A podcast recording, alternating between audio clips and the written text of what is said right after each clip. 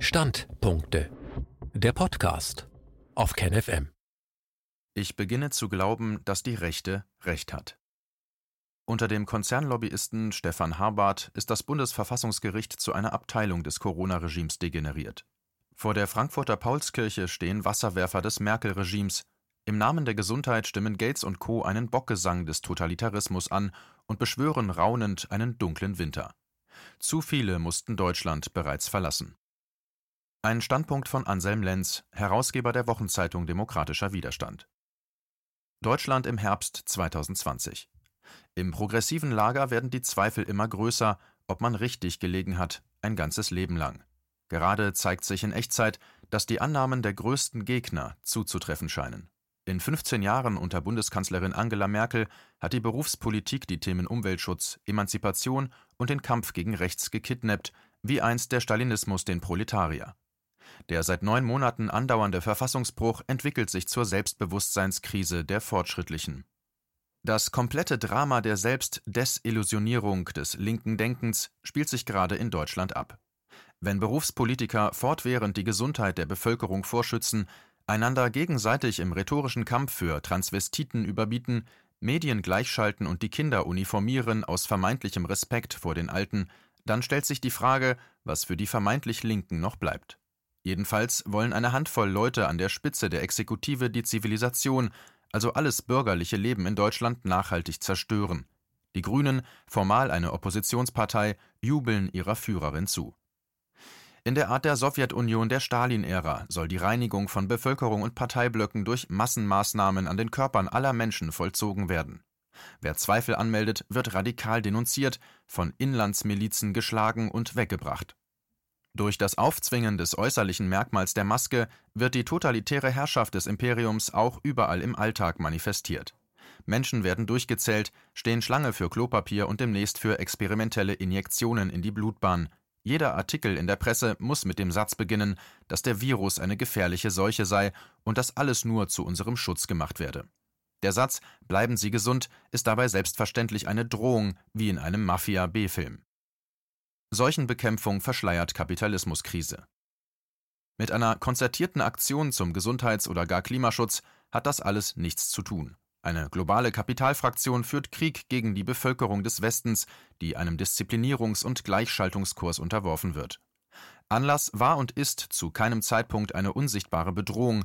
Die Zerstörung der Demokratie ist kein zeitweiliger Nebeneffekt, sondern das Ziel des Ganzen. Die Abschaffung aller bürgerlichen Freiheiten. Die Menschen handeln so, als hätten sie eine Wahl, sie haben aber keine Wahl, jubelte der frühere Computerfachmann William Bill Gates bereits zu Beginn des Pandemieplans. Und die EU-Kommissionspräsidentin Ursula von der Leyen, die wegen ihrer Schmiergeldaffären als Bundesverteidigungsministerin gerade unter Druck geraten war, jubelte zurück. Thank you for leadership, Bill, heißt Danke für deine Führerschaft, Bill Gates. Als Angela Merkel im Auftrag dieser Agenda 2020 weniger Querdenken forderte, setzte der Vorsitzende des Bundesverfassungsgerichts Stefan Habart diese Forderung Gewehr bei Fuß um und brach mit dem Verbot von regierungskritischen Demonstrationen selbst das Grundgesetz. Habart war im Mai 2020 im Stile einer mittelamerikanischen Bananendiktatur zum Präsidenten des obersten Gerichtshofes in der Bundesrepublik gemacht worden. Bereits als Bundestagsabgeordneter der CDU unter Merkel war Habert als einer der skrupellosesten Lobbyisten aufgefallen, der sich mit Nebeneinkünften die Taschen vollschaufeln ließ, wie kein zweiter, und in der Folge etwa die Vorratsdatenspeicherung mitbetrieb. Problemfall Stefan Habert als Anwalt arbeitete Habert bei der Konzernkanzlei Shearman Sterling ganz im Sinne der Cum-Ex-Skandale mit, bei denen die schamlose und substanziell bis ins Mark destruktive Ausplünderung des Staates betrieben wurde. Und damit nicht genug. Dieselskandal, eine Affäre um die Ernennung zum Honorarprofessor, seine vollständige Einbindung in staatsfeindliche Strukturen. Habert ist kein unglücklicher Zufall, sondern im Grunde ein Agent zur Zerstörung der Bundesrepublik an der Spitze des Gerichtshofes und seinen ersten großen Auftrag dürfte er soeben erfüllt haben. Die Frankfurter Paulskirche, Ort der ersten demokratischen verfassungsgebenden Versammlung in Deutschland, war am vergangenen Samstag von Polizei und Wasserwerfern umstellt, um mögliche Demokraten vom Besuch der Kirche abzuhalten. Die bürgerliche und damit rechte Vorstellung, es müsse einen neutralen Staat geben, der die Interessen in der Bevölkerung gegeneinander in Auswiegung bringt, der strikten Wert auf Gewaltenteilung legt und davon ausgeht, die politische Macht nur im Sinne der gesamten Bürgerschaft und in engen Befugnisgrenzen geliehen zu haben, wurde unter Merkel immer weiter ausgehöhlt. Unter Corona sind Gewaltenteilung, Demokratie und nun durch Habert auch der Rechtsstaat nicht nur vorübergehend in Mitleidenschaft gezogen worden, sondern der totalen Zerstörung ausgesetzt. Das ist gewollt.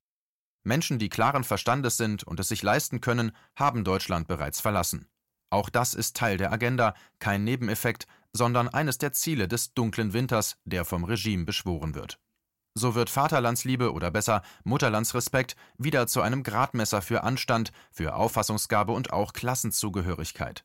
Zählt man den Kalten Krieg als Dritten Weltkrieg mit, der zur Niederlage der Sowjetunion führte, dann wird der Vierte Weltkrieg gegen die Bevölkerung der vormals siegreichen NATO-Länder geführt. Regierungen, die das nicht mitmachen, wie etwa Schweden und Weißrussland, werden insbesondere aus Deutschland mit Drohungen und Verleumdungen heimgesucht. Falschmeldungen über Abweichler. In Weißrussland läuft bereits eine Revolution ab. Sie war eine im Ansatz redliche Demokratiebewegung.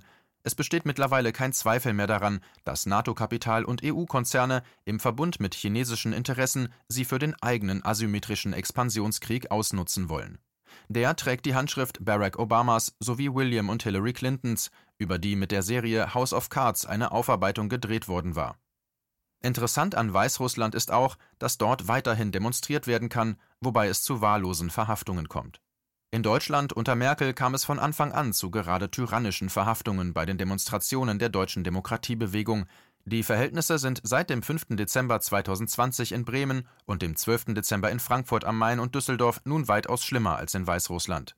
Es sind im Grunde Hongkonger Verhältnisse, wo die liberale Opposition ähnlich und noch heftiger verfolgt wird. Mittlerweile hat das Merkel-Regime Demonstrationen ganz verboten. Das ist nur als Aufforderung zur Gewalt zu verstehen, denn was sollten Demokratinnen und Demokraten jetzt noch machen? Und zugleich als finaler Tod der Demokratie in Deutschland. Auch hier ist wieder der Effekt als das Ziel zu verstehen, das sind keine Zufälle, denn die Macher sind verbrecherisch, aber nicht dumm. Es sollen Chaos und Gewalt entstehen, es sollen Fluchtbewegungen aus Deutschland ausgelöst werden. Weg in das totalitäre Experiment. Es hat keinen Sinn, sich darüber Illusionen zu machen, die Auslöser des Vierten Weltkriegs werden nicht zu einer zivilisierten Normalität zurückkehren. Die Umwertung aller Werte ist das Ziel unter Corona und damit eine roboterhafte Gleichschaltung aller Lebensäußerungen bis hin zum Transhumanismus, bei dem Elektronik und menschlicher Körper verschmelzen sollen. Ich beginne zu glauben, dass die Rechten, also die bürgerlichen Warner, an ein paar zentralen Stellen recht gehabt haben.